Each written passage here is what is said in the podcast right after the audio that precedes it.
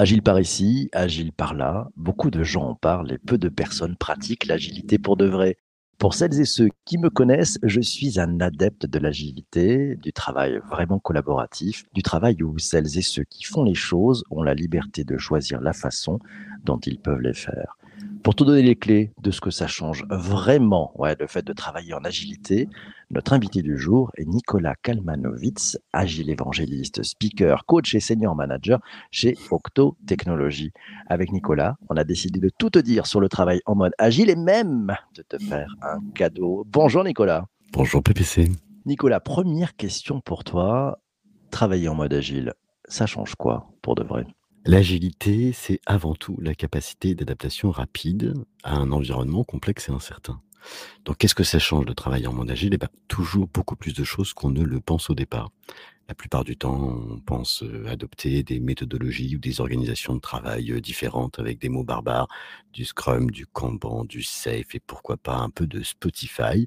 J'entends beaucoup parler de la méthode agile ou des organisations agiles. En réalité, c'est tout un petit peu plus compliqué. PPC, si je prends la métaphore du corps humain, par exemple, disons que je mon agilité. Tu vois, je veux être plus agile, plus souple, plus rapide, plus, plus, en mesure de, m'adapter, euh, plus stretch. Bah, c'est quand même compliqué. En plus, je suis pas très sportif.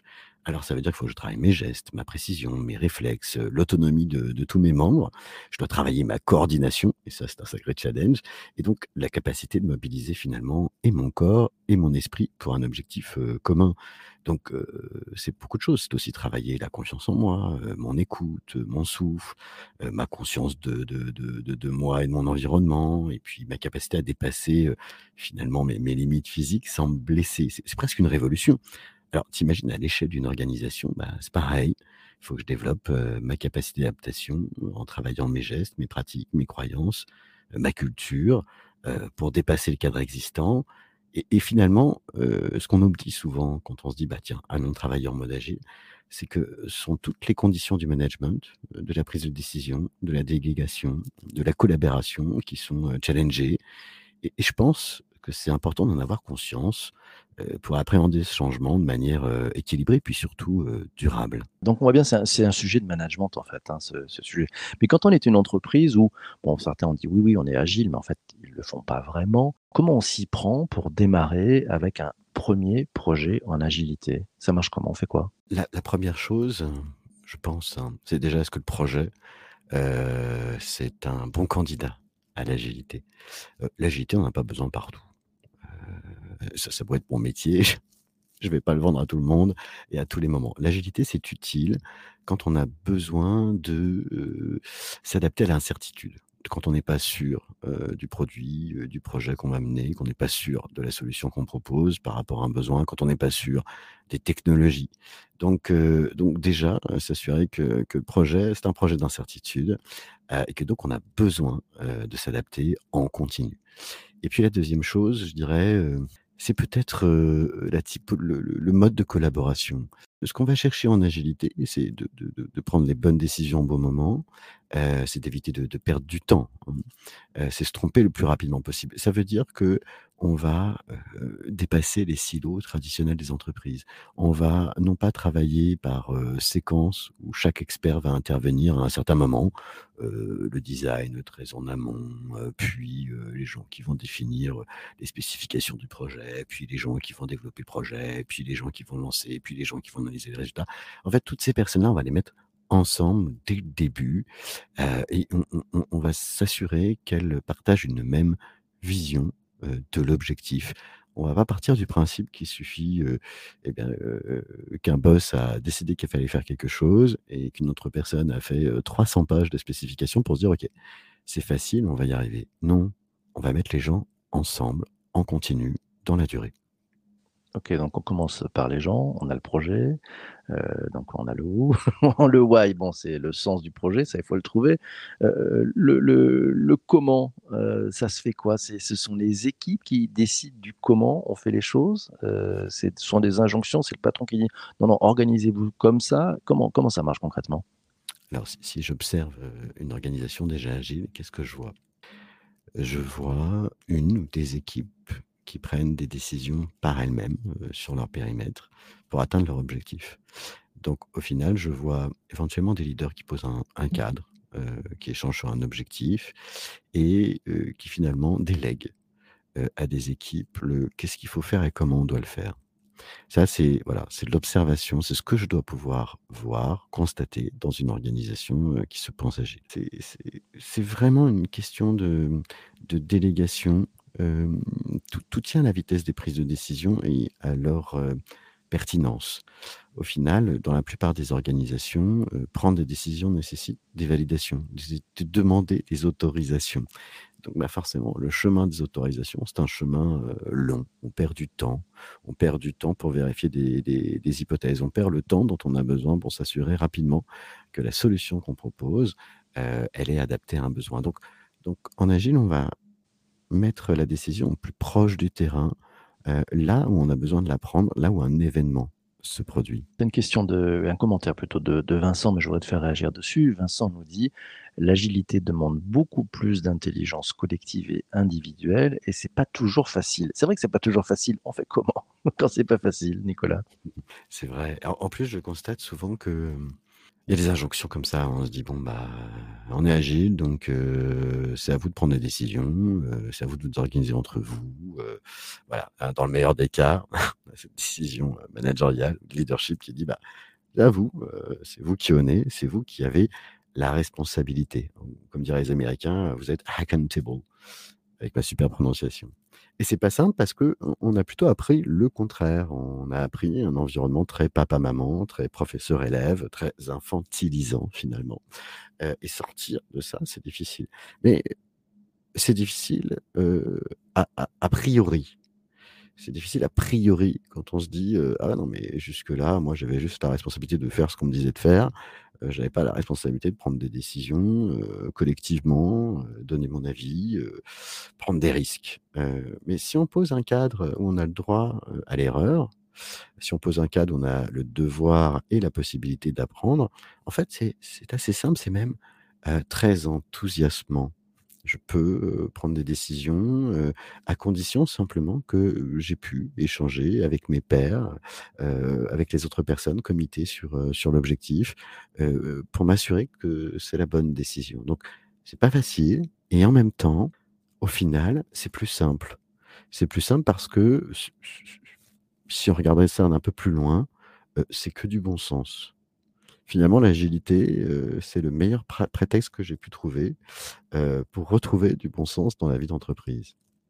Et alors, quand on est arrivé avec l'agilité à retrouver du bon sens dans la vie d'entreprise, il y, a, un retour en arrière ou pas? C'est compliqué de revenir en arrière On peut plus revenir en arrière Ah, est-ce qu'on peut revenir en arrière? Il y, a une tension qui se crée quand on commence à aller chercher un peu, un peu d'agilité. Euh, d'abord une tension qui se crée entre ceux qui ont changé de, façon de faire, de façon de penser, et qui ont changé de vocabulaire aussi, hein, sur les agilistes en plus. Hein. Ils ont, ils, ont, ils ont des mots pour tout et c'est jamais ceux qu'on utilise d'habitude. Euh, et à côté de ça, il y a le reste de l'entreprise si elle n'a pas basculé, bah, votre entreprise, bah, qu'est-ce que c'est que, mmh. que ces gens? Qu'est-ce que c'est que ce langage? Qu'est-ce que c'est que ces façons de faire? Donc, il y a une première tension qui se crée, euh, qui, qui, est finalement la résistance euh, du système qui se dit ce changement, euh, il est étrange, je, je, vais, je vais aller m'en débarrasser. Il y a une sorte d'homéostasie, de, de retour mmh. en arrière qui peut aller très très vite si on ne crante pas ce changement, si on ne le déploie pas. Ça, c'est la mmh. première chose.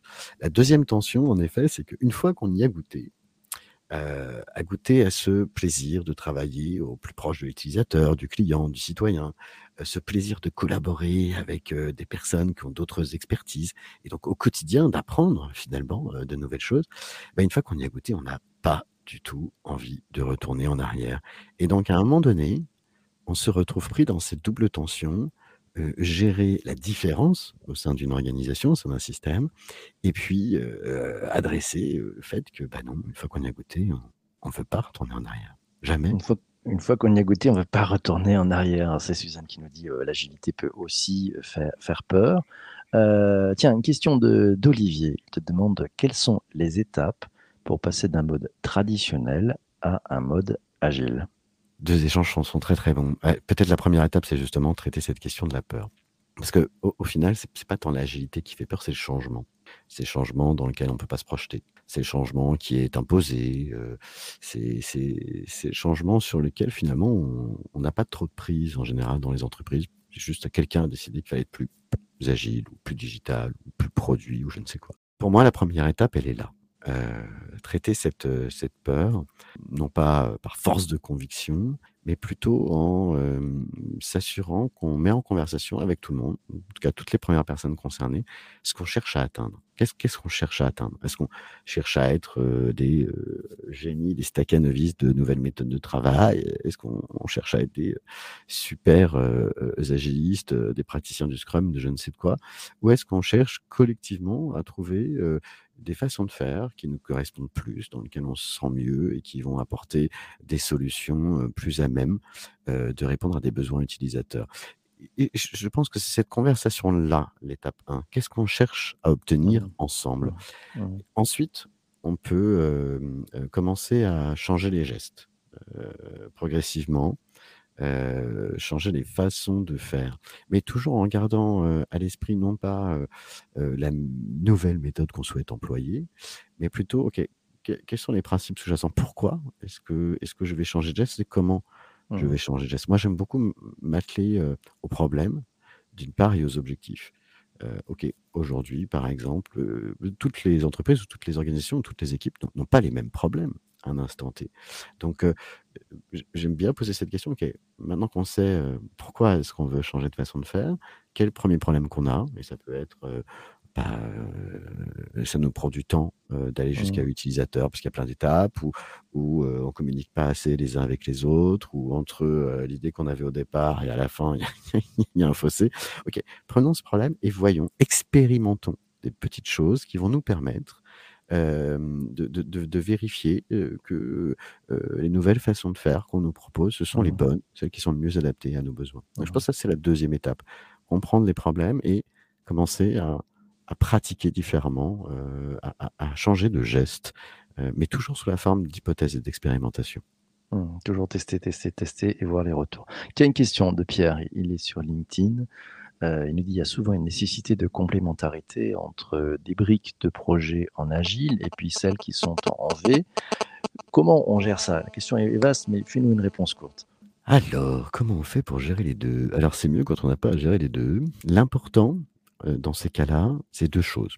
D'abord, s'assurer que tout le monde, qu'on soit en cycle en V ou en agile, est, bien euh, en train de travailler sur un périmètre clair, protégé, avec des frontières. Alors, ça a l'air très paradoxal parce qu'on parle d'agilité, de collaboration, de, briser les silos. Oui, mais on a besoin de frontières claires, d'accord, pour ne pas saturer cognitivement, pour pas euh, être continuellement dépendant des uns et des autres, surtout d'être dépendant entre euh, du cycle en V et, des agilistes, c'est-à-dire entre des gens qui avancent très très vite euh, et qui démontent des petites choses en continu, et du cycle en V où on a besoin euh, d'atteindre euh, avec dans la durée euh, des livrables un peu imposants.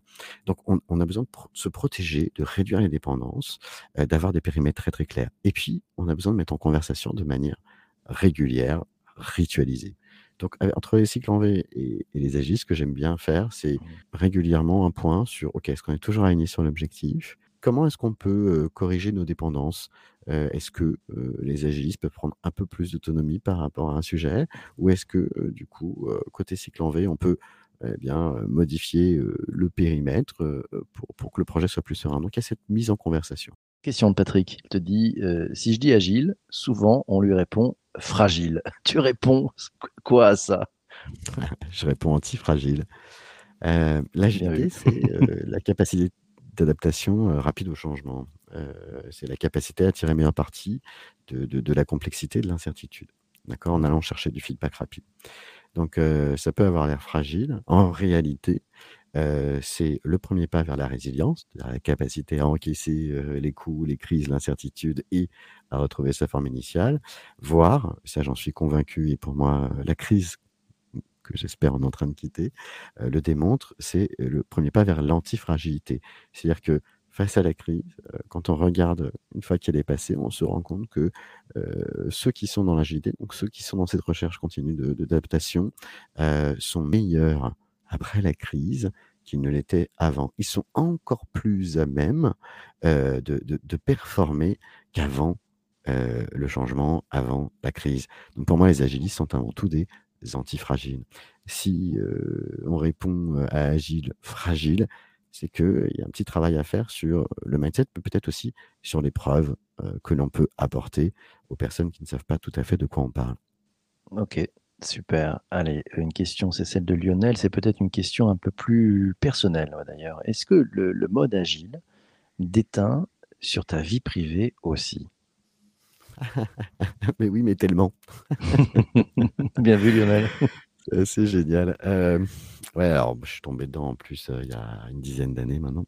Et euh, oui, ça, ça déteint sur ma vie privée. Alors très très positivement. à certains moments, alors j'ai un certain nombre d'enfants. on, a, un petit côté agile family, c'est-à-dire que bah, quand on a des gros projets ou des grosses crises, comme le premier confinement, on pose un, un, un, board, un tableau dans le salon, on pose nos tickets sur qui va faire quoi, on, se réorganise pour les devoirs, pour s'adapter à la situation.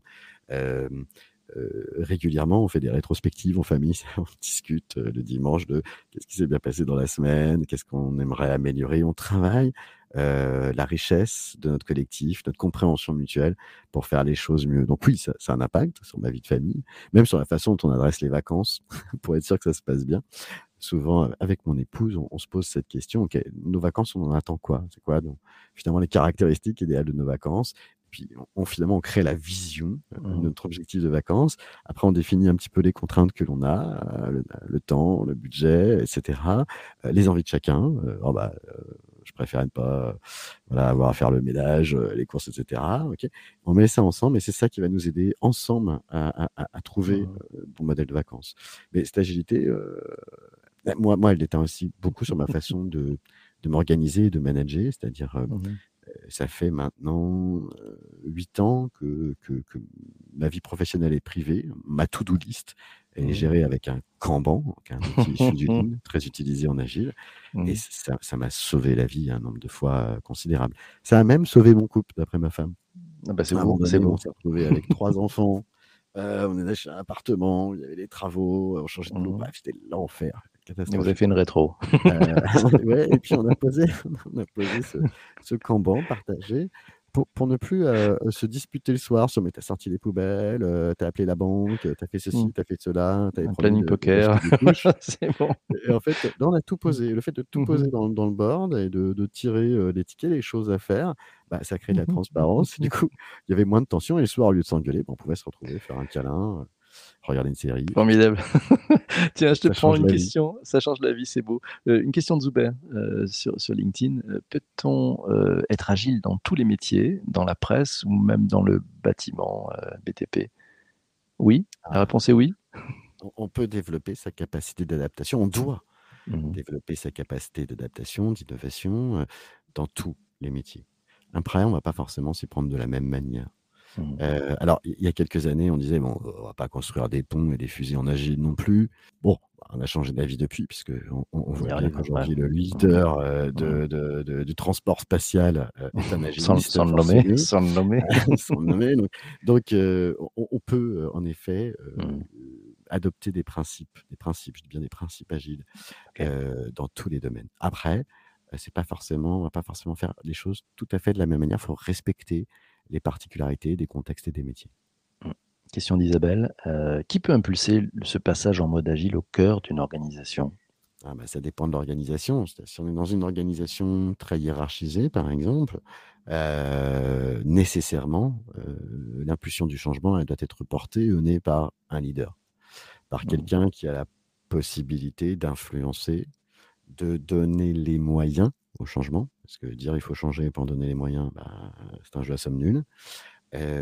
Quelqu'un qui est capable aussi de, de montrer l'exemple. donc voilà, dans une organisation hiérarchique, il faut aller taper tout en haut. voilà, quelle que soit la typologie d'organisation d'ailleurs, hein, mmh association, très très grand groupe privé ou mixte, petite C'est toujours pareil. Il faut que ce soit porté avec leadership. Question personnelle, c'est une question de Jérôme. à quand un petit e-book ou un gros Nicolas sur le travailler en mode agile? Justement, PPC, on, en parle. ça, ça, ça, nous tend la perche, terrible. Ah, Merci Jérôme. J'ai des publications, mais on pourra vous donner des références si vous le souhaitez, assez sympa. Il y a aussi euh, euh, de très beaux euh, livres blancs chez Octo Technologies que vous pouvez télécharger gratuitement sur la culture du changement, la culture agile, la culture du flow, hein, du flux. Mais en effet, je, je pense qu'on va bientôt pouvoir passer au petit e-book sur passer en mode agile avec PPC. Ouais, ouais, ça, ça. Bon, alors déjà, bon, la grande nouveauté, c'est que depuis ce matin, euh, 6 heures du matin, si vous aimez les podcasts, c'est le petit cadeau qu'on vous a fait avec Nicolas. On a profité des vacances de l'été pour, euh, bah, pour sortir un, nouveau podcast. Ça s'appelle Agile pour de vrai. Vous avez les références dans les liens sur LinkedIn et, sur YouTube, si vous êtes sur l'une ou l'autre des plateformes. Euh, ça s'appelle Agile pour de vrai. On vous l'a joué à la Netflix. C'est six épisodes. On les a tous mis d'un coup. Voilà, vous pouvez tous les, les écouter et, c'est structuré selon, euh, bah, on démarre par le why, on continue par le who, le what, le how, le, et la suite. Et puis, on a même fait un dernier épisode, le sixième, euh, vous conseille de, les écouter dans l'ordre, hein, parce que c'est comme une série. Euh, le dernier vous apprendra, il, y a, il se passe quoi après l'agilité. Voilà, c'était le petit cadeau. On a pris beaucoup de plaisir à, tout ça. Merci, merci aussi à Jérôme. Nicolas, on est pile un peu en retard. On a été gourmand aujourd'hui, mais bon, ça fait un grand plaisir. On a plein de questions encore. Tu y répondras. Il y en a, il y en a plein qui sont aussi sur, euh, sur LinkedIn. Je voulais te remercier d'être présent ici. Tu es le bienvenu euh, pour nous parler de toutes ces, nouvelles façons de, travailler. Quant à toi qui, écoutes ce podcast sur ta plateforme de balade de diffusion, si ça te plaît, n'hésite pas à le partager, à mettre quelques étoiles et un commentaire si tu es sur euh, Apple Podcast. Et puis sinon, on se retrouve très vite. C'est demain matin à partir de 7h30 en direct sur LinkedIn, YouTube et Twitter. C'est le débrief de la rédac. Comme chaque vendredi, trois membres de la rédac room me rejoignent et on va débriefer sur ce qu'on a appris cette semaine, sur les perspectives euh, que ça nous a ouvert, sur la façon dont on voit les choses. Et demain, j'aurai le grand plaisir d'être accompagné d'Alice, Isabelle et Lionel. Voilà. Ne lâche rien, passe une bonne journée. Merci à vous tous et surtout, soyez au top. Ciao, ciao mes amis. Enfin.